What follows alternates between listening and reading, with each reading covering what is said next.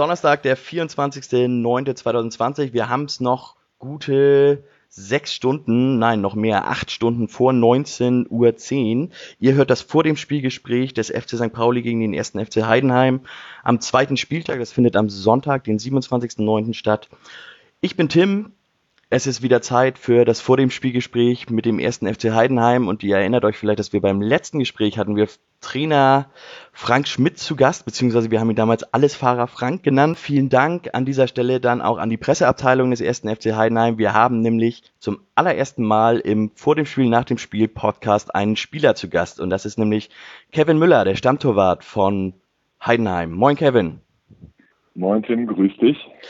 Schön, dass du dabei bist. Das freut mich tatsächlich sehr und ich finde das super spannend, auch jetzt mal die Spielerperspektive auch so in der Gegnervorbereitung so ein bisschen reinzubekommen und allgemein mal ein wenig mit dir zu sprechen über die deine Karriere, was bisher so passiert ist und da wollen wir auch eigentlich gleich mal mit einsteigen. Du bist Stammtorwart in Heidenheim seit der Saison 2016, 2017, wenn ich mir das richtig notiert habe. Gehst jetzt also in deine fünfte Saison in Heidenheim.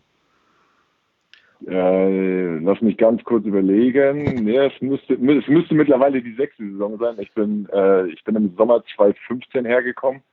Genau, habe da damals äh, noch nicht gespielt, habe damals, ähm, sage ich mal, nur die die Pokalspiele gemacht. Aber ähm, genau, da hast du recht. Ab der Saison 2016, 17 war es dann, ähm, ja, sag ich mal, bin ich dann Nummer eins geworden in dem Sinne. Ja.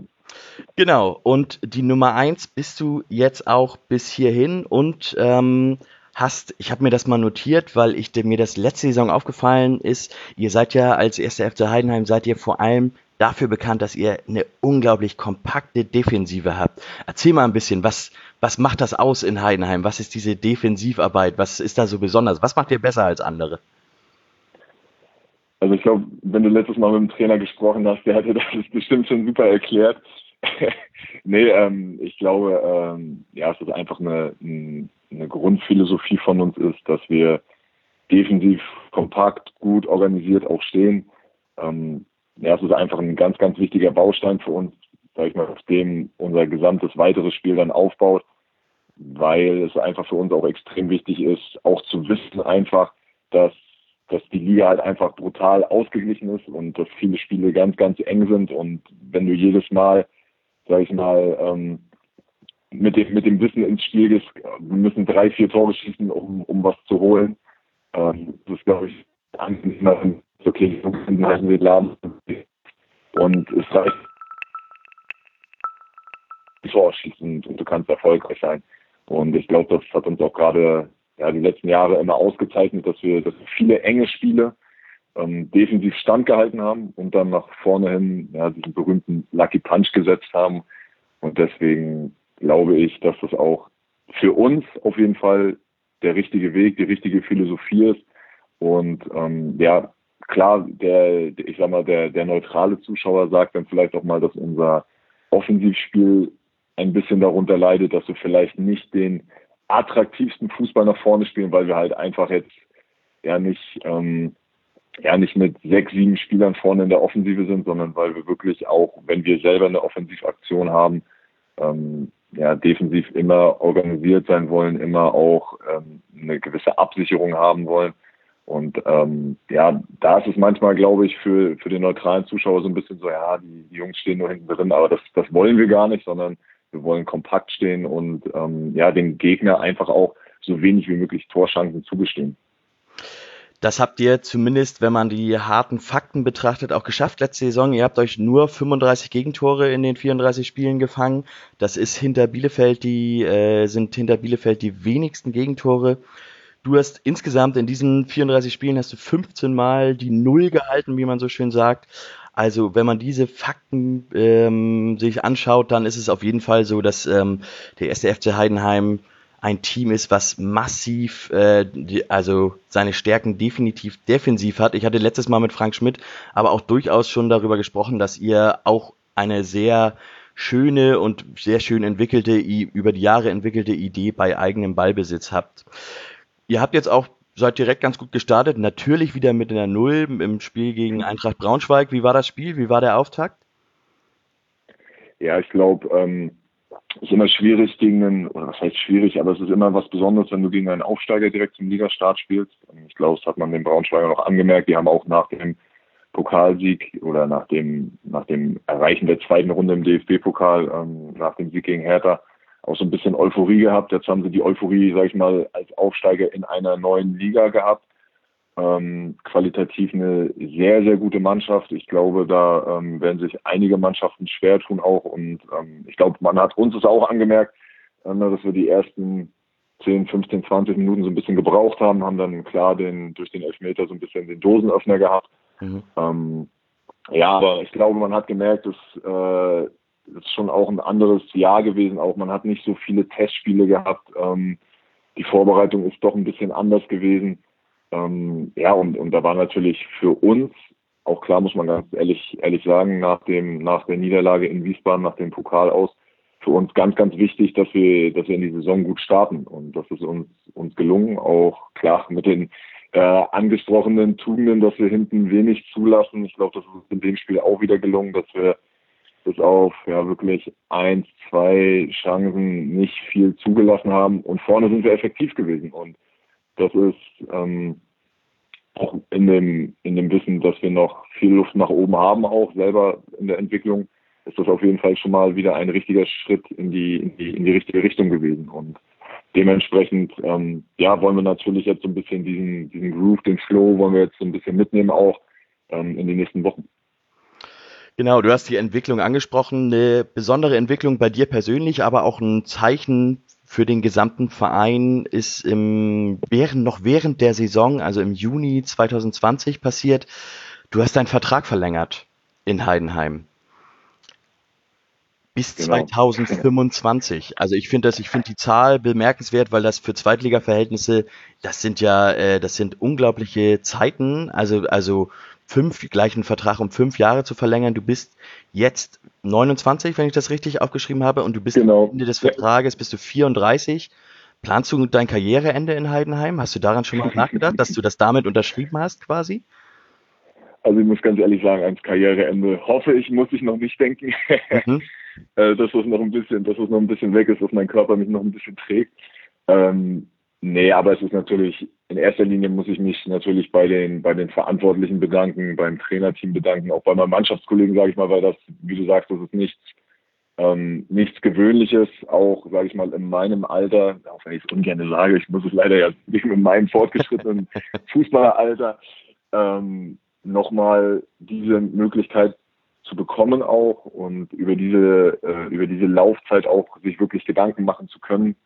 Ähm, ja, das hat mich natürlich sehr, sehr gefreut und äh, ich freue mich mega, mega über dieses äh, entgegengebrachte Vertrauen und ähm, möchte das natürlich auch, möchte das natürlich auch zurückzahlen halt auch mit, mit guten Leistungen. Ähm, aber in erster Linie ist es, ist es so einfach gewesen, wir fühlen uns ähm, hier einfach mega wohl. Also meine, meine Familie und ich, ähm, mein, meine Frau ist super angekommen hier, mein, mein Sohn geht hier zur Schule.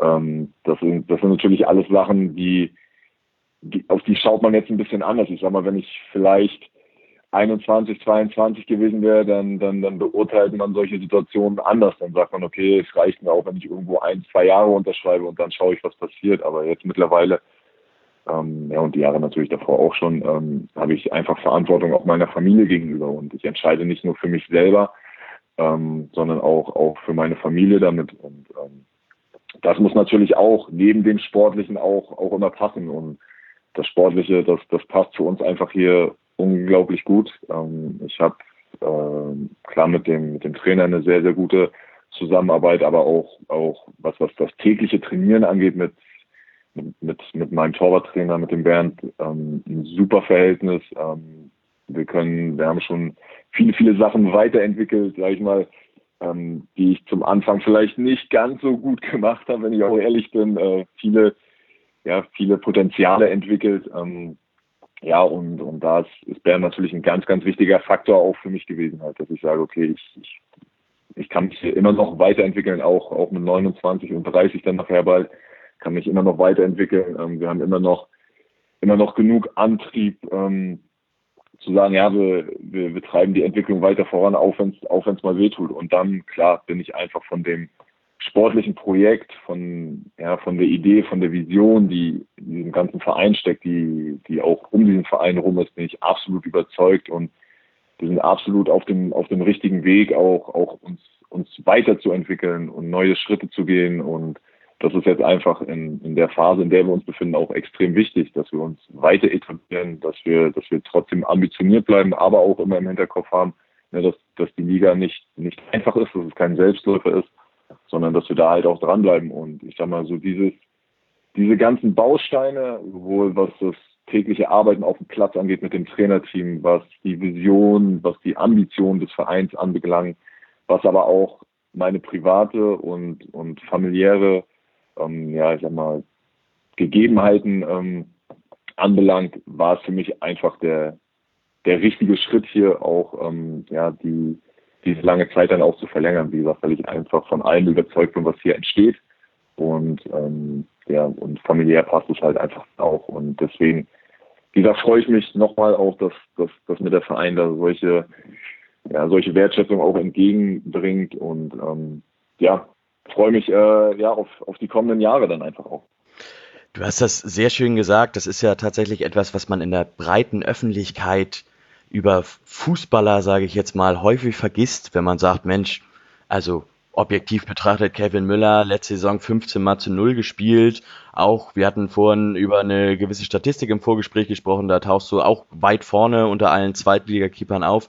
Ähm, da wird man sofort sagen, Mensch, der muss doch, vielleicht hat er noch den Traum, erste Liga zu spielen. Was man aber in der breiten Öffentlichkeit ja auch häufig vergisst, ist dass, wie du eben sagst, du hast Familie, und da ist das Umziehen ja auch immer ein großes Thema.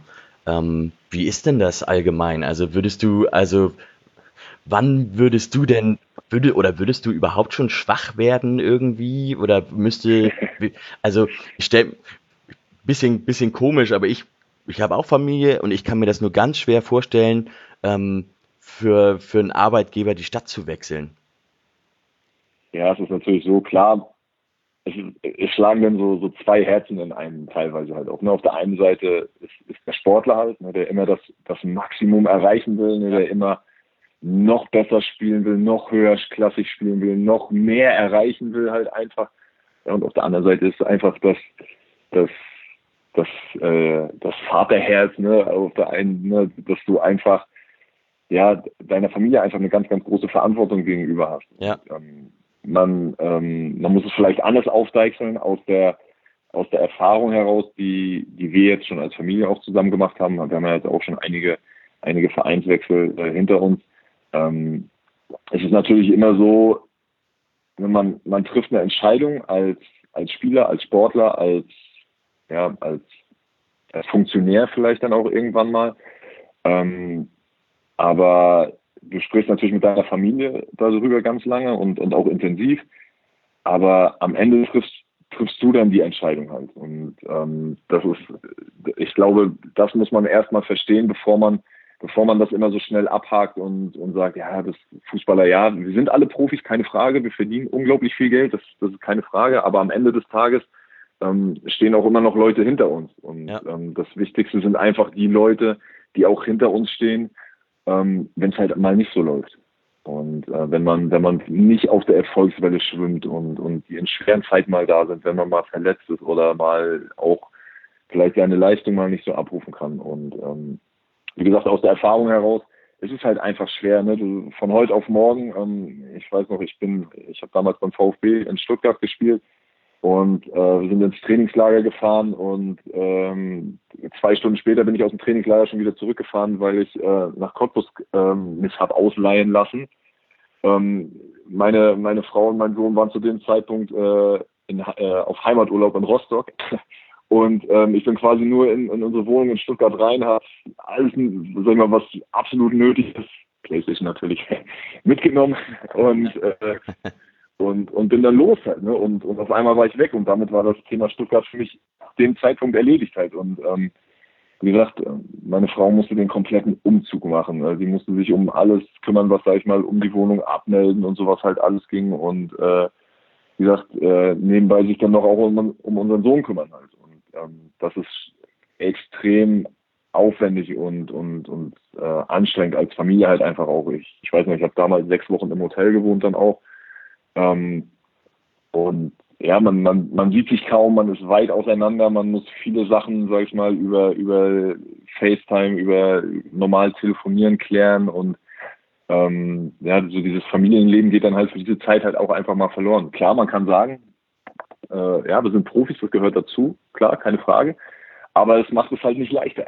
ne? Und, ähm, und ähm, ja, deswegen muss man natürlich ganz genau abwägen, ähm, was, was macht Sinn, was macht vielleicht keinen Sinn. Ich wie gesagt, wenn ich ganz ehrlich bin, klar, hätte ich mich auch gefreut, ähm, ins Ausland vielleicht zu gehen. Glaube ich, ist auch eine unglaublich eindrucksvolle Erfahrung und auch als, als Fußballprofi eine unglaublich coole Zeit und, und Geschichte auch, sich nochmal neu ähm, ja, beweisen zu müssen, auch nochmal, auch für sich selber nochmal neu, ähm, ja, so, so seinen Standpunkt nochmal neu rauszuarbeiten. Aber ähm, am Ende des Tages muss ich ganz ehrlich sagen, ähm, war die Entscheidung, die wir jetzt getroffen haben, für mich die, die, die einzig richtige. Es gab noch ja, zwei, drei, vier andere Möglichkeiten, die man hätte machen können.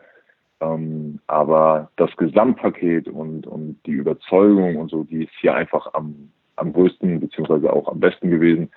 Und deswegen, ähm, ja, freue ich mich eigentlich so dieses, dieses, ja, das ablegen zu können, weil ich glaube, gerade wenn du, wenn du als Fußballprofi eine relativ kurzfristigen Vertrag hast, beziehungsweise auch so dein Vertragsende zugehst, dann machst du dir halt immer viele Gedanken und machst, ja, was hätte, was hätte sein können, was hätte passieren können und sowas. Und ich sag mal, mit dem Vertrag jetzt kann ich mich ähm, zumindest was das Psychische angeht, davon komplett freisprechen und sagen, ja, es ist alles geklärt, ähm, ich muss mir darüber keine Gedanken machen. Ähm, ja, und, und das ist, glaube ich, eine, eine relativ befreiende Situation dann auch. Und deswegen, ähm, ja, man neigt immer so ein bisschen dazu, so zurückzuschauen halt auch. Ne? Ich, bevor ich ähm, nach Heidenheim gekommen bin, hatte ich ja in, in Stuttgart noch einen Vertrag. Ähm, aber äh, ja, und habe mich dann habe ich dann für Heidenheim entschieden, wenn ich drei Monate länger gewartet hätte, ähm, ist Sven Ulreich nach nach nach München zu den Bayern gegangen halt. Ne? Und, ja. und da hat man sich dann auch hat man sich dann auch gefragt, ja, was wäre gewesen, hättest du noch zwei Monate länger gewartet oder so. Ja. Und das sind schon so Sachen, die die die beschäftigen einen dann halt auch. Aber am Ende des Tages ähm, ja, kann man das dann sowieso nicht mehr ändern und und es ist einfach cool jetzt, wie gesagt, dass, dass wir hier sind, dass dass wir dass wir hier angekommen sind.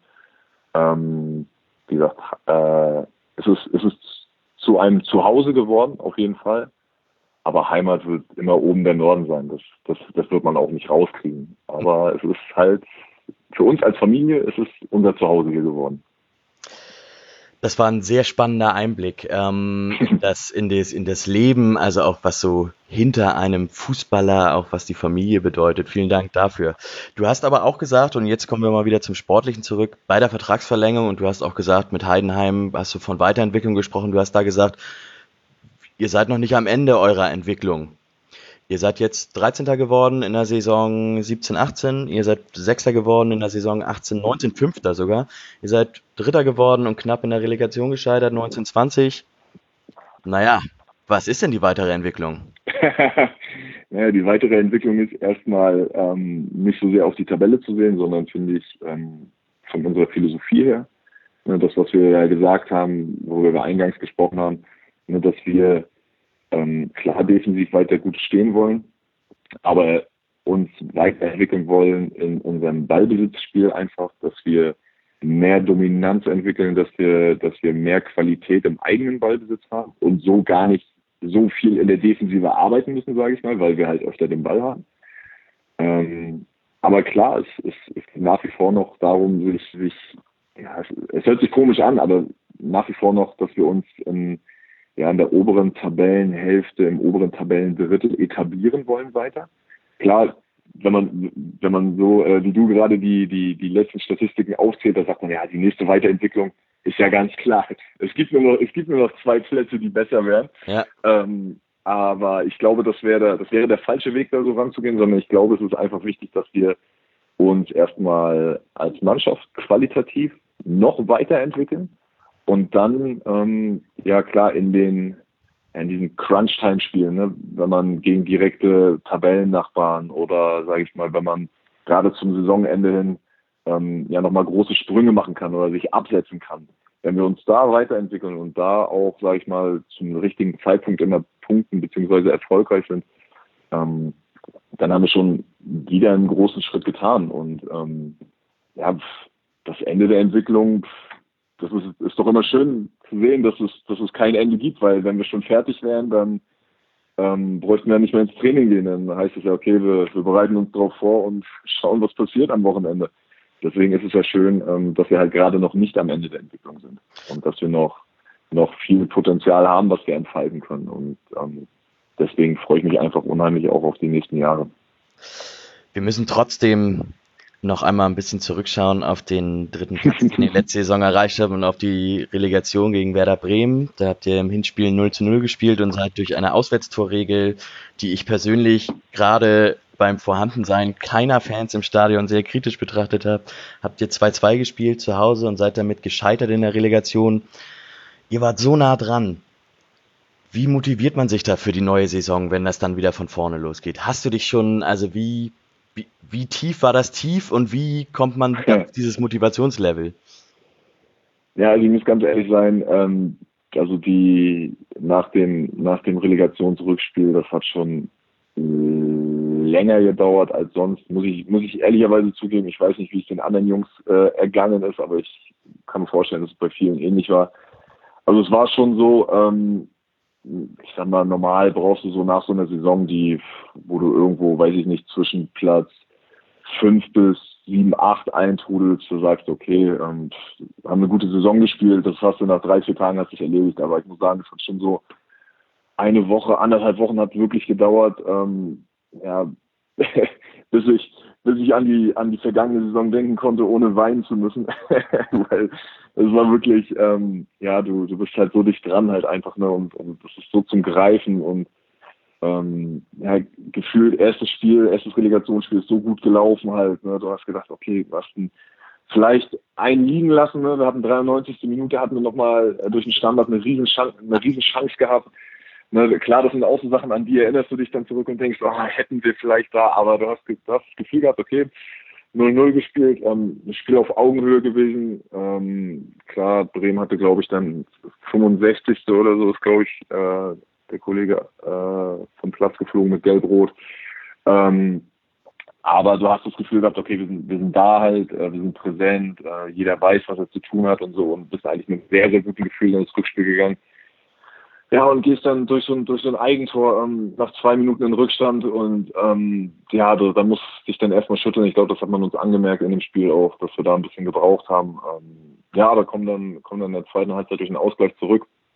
Ja, und dann war es halt offen, ne? Und dann, dann wussten wir, okay, wenn wir selber ein Tor schießen, ähm, dann, dann, dann drehst du das Ding halt auf einmal. Aber am Ende ist es leider nicht so gekommen. Ähm, sehr schade damals gewesen, auch, auch, ja, muss ich ehrlich zugeben, tat richtig, richtig weh. Mhm. Ähm, und, und hat auch seine Zeit, auch seine Zeit gedauert. Und ähm, klar, jetzt als, muss man auch ehrlich sagen, ähm, als die Bundesliga auch wieder losging letzte Woche, hast du schon gedacht, ey, scheiße, da, da hätten wir stehen können halt. Ja. Und ähm, aber gut, jetzt ist jetzt ist es Geschichte. Ähm, jetzt, das ist auch gehört auch zu einer Weiterentwicklung dazu, ähm, mit Negativerlebnissen gut umzugehen und dann auch die relativ schnell aufzuarbeiten und zu sagen, okay, ähm, das und das hat sehr gut funktioniert, das wollen wir für die neue Saison auch mitnehmen, beziehungsweise da gibt es Stellen, an denen wir uns verbessern müssen.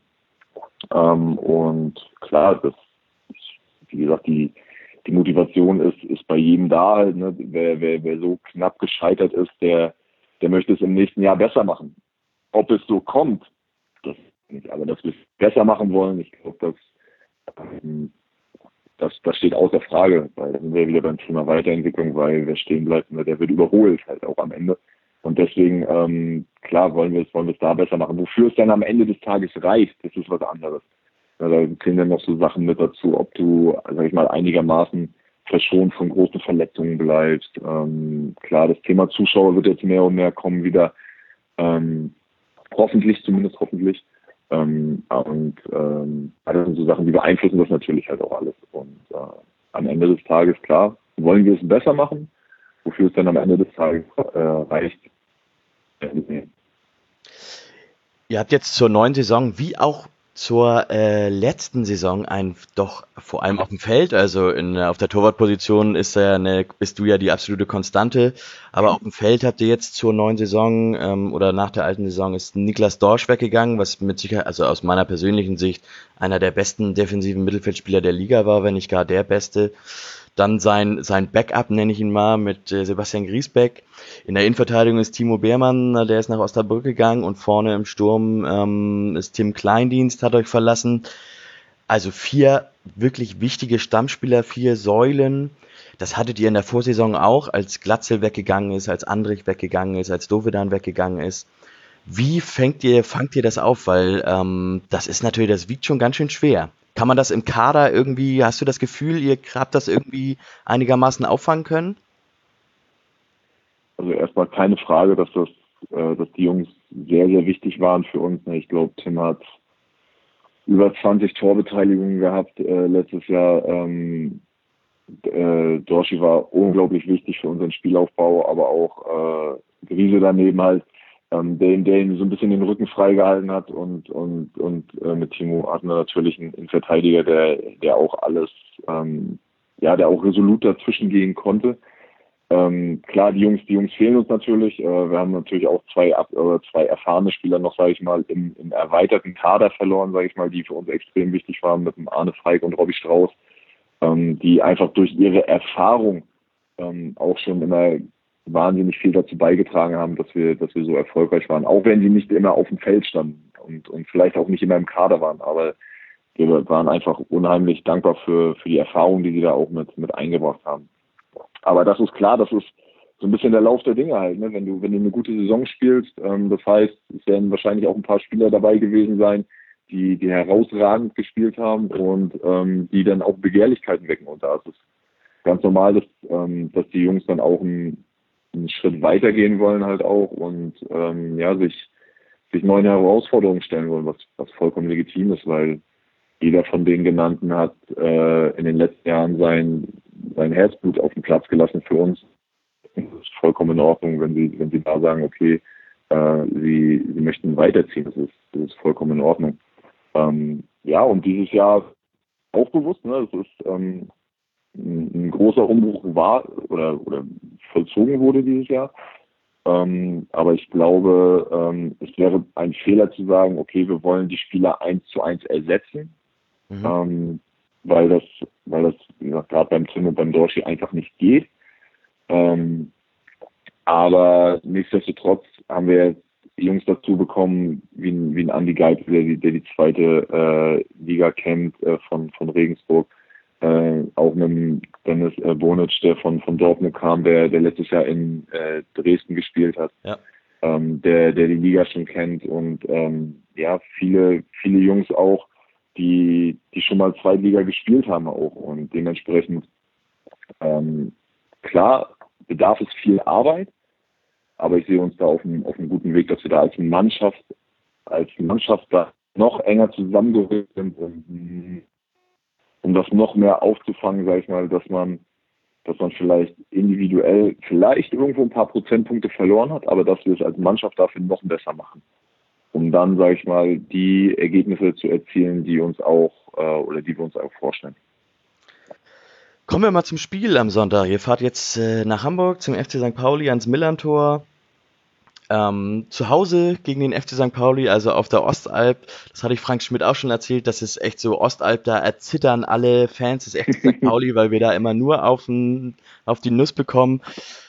Auswärts sieht das ein bisschen anders aus. Da habt ihr jetzt tatsächlich länger ähm, nicht gepunktet oder gepunktet schon, aber äh, länger nicht gewonnen.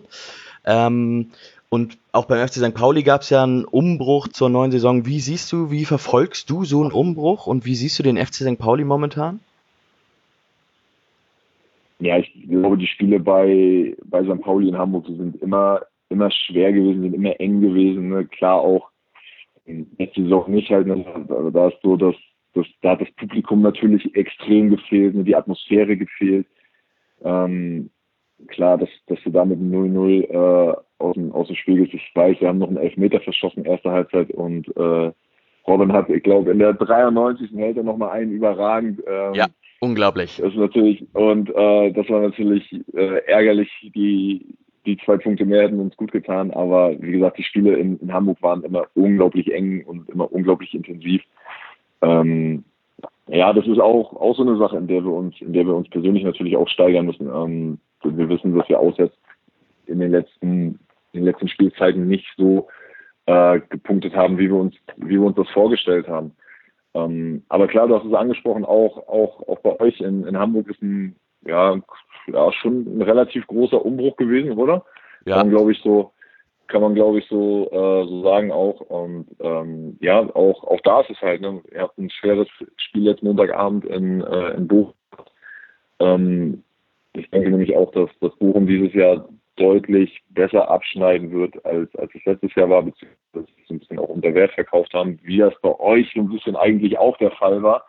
Ähm, da war die Tabellensituation ähm, nicht ganz so oder fand ich nicht ganz so aussagekräftig, wie die Qualität eigentlich im Kader ist. Ähm, mhm. Ja, ihr habt natürlich mit, äh, mit Lea Paccarada habt ihr natürlich einen, einen Verteidiger dazu bekommen, glaube ich, ne, der, der auch schon unglaublich viel gesehen hat in der Liga.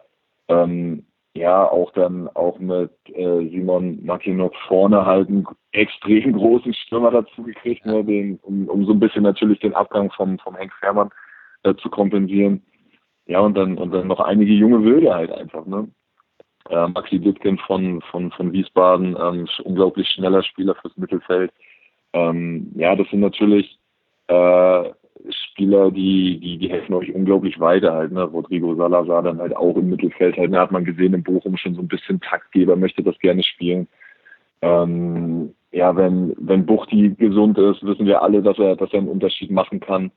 Ähm, ja, und, und ich finde halt die Spiele gegen St. Pauli, ob, sag ich mal, entweder bei uns oder, oder äh, in Hamburg, sind immer, sind immer sehr, sehr intensiv, sind immer ähm, ja, es wird sich kein, kein Millimeter geschenkt und ja, das ist das Schöne einfach an den Spielen. Also ich muss sagen, ich spiele unglaublich gerne gegen St. Pauli. Ja, also erstmal Respekt, also ich bin unglaublich, äh, ich bin wirklich beeindruckt davon, wie, wie gut du da einen Überblick hast, wie der Umbruch beim FC St. Pauli war, wo die, wo die Stärken sind und was für Spieler dazugekommen sind. Ich glaube, ich würde mal behaupten, dass da nicht jeder, jeder Zweitligaspieler ähm, so einen guten Einblick hat, was bei anderen Teams so los ist. Ähm, kommen wir mal direkt zu Sonntag. Ihr hattet jetzt am ersten Spieltag hattet ihr auch ähm, eine Teilzulassung von Zuschauern zu Hause gegen Braunschweig. Jetzt werden am Millantor auch 2200 Tickets vergeben, wie die jetzt alle abgenommen werden, das ist noch nicht ganz klar. Das ist jetzt entscheidet sich oder die die die Anmeldung, die ging jetzt gerade los heute Vormittag. Ähm, wie verändert sich denn dein Torwartspiel eigentlich? Also als Torhüter muss man ja unglaublich viel auch kommunizieren und gerade wenn ihr in der Abwehr ähm, stark sein wollt, dann müsst ihr unglaublich viel kommunizieren. War das für dich jetzt einfacher während der Geisterspielphase oder wie würdest du das beschreiben? Definitiv, auf, jeden Fall. Also äh, das ähm, ist, wenn man es so benennen darf, ein Vorteil der Geisterspiele gewesen oder wenn man den, wenn man den Geisterspielen überhaupt was Positives abgewinnen kann. Denn es ist das gewesen, dass du halt einfach auf dem Platz deutlich besser kommunizieren konntest. Also ich sag mal, wenn äh, wenn wir bei euch in Hamburg gespielt haben vor knapp 30.000 Leuten, ähm, dann ist es schwer, sag ich mal, mal 10, 10, 15 Meter zu überbrücken mit, mit der Stimme. Ja. Ähm, jetzt hast du teil, jetzt hast du teilweise wirklich die Mittelfeldspieler vorne erreicht als Torwart auch und konntest da schon ein paar Kommandos geben. Ähm, das hat sich natürlich in der Zeit extrem verändert halt. Ne? Auch der Trainer oder die Trainer von draußen können natürlich deutlich mehr Einfluss nehmen, weil sie halt einfach über die Akustik deutlich mehr ähm, Reichweite zurücklegen können einfach auch. Und das war natürlich schon eine große Sache, die sich, die sich geändert hat auch. Aber klar, ähm, brauchen wir nicht drüber reden, dass wir natürlich alle lieber mit, mit Fans und Zuschauern spielen. Ja. Gut, letzte Frage, die mich total interessiert. Ähm, du bist ja Stammtorhüter bei, bei Heidenheim jetzt schon im fünften Jahr, im sechsten Jahr bei Heidenheim, wie du ja mhm. nun angemerkt korrigiert hast. Du warst vorher, du hast bereits in 2010 hast du bereits im Herrenfußball auch gespielt, wurdest ausgebildet in Rostock. Ähm, mhm. Bist da sämtliche Jugendteams durchlaufen. Mich interessiert mal, da gerade so, ich finde mal 2014 war so ein, so ein, so ein krasser Bruch auch in der Veränderung des Torwartspiels. Da wird man, also wenn man so das ganze Symbol symbolisch irgendwie festhalten möchte, dann würde man sagen, Manuel Neuer hat dieses Spiel, das, dieses Torwartspiel unglaublich verändert. Und du hast auch schon die Potenziale, die in dir geweckt wurden von dem, von eurem Torwarttrainer angesprochen. Wie hat sich das Torwartspiel in den letzten, sagen wir mal, zehn Jahren verändert?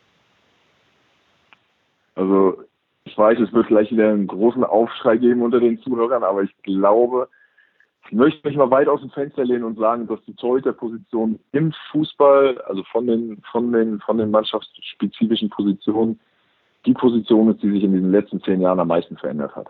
Also wenn ich überlege, ähm, so diese, klar, die ganzen Feldspieler werden jetzt alle wieder sagen, ja, wir haben es auch nicht leicht und aber nein, ist, also ich finde, ich muss ganz ehrlich sagen, ähm, die, also die Anforderungen an den Torwart sind deutlich, deutlich äh, vielseitiger geworden. Ähm, klar, ich bin noch, ich bin noch damit groß geworden, dass also klar, wenn du, wenn du einen flachen Ball irgendwo hinspielen kannst, dann, dann mach es, aber so ein bisschen auf eigene Gefahr. Also hau den Ball lieber lang vor, dann, dann passt das schon halt.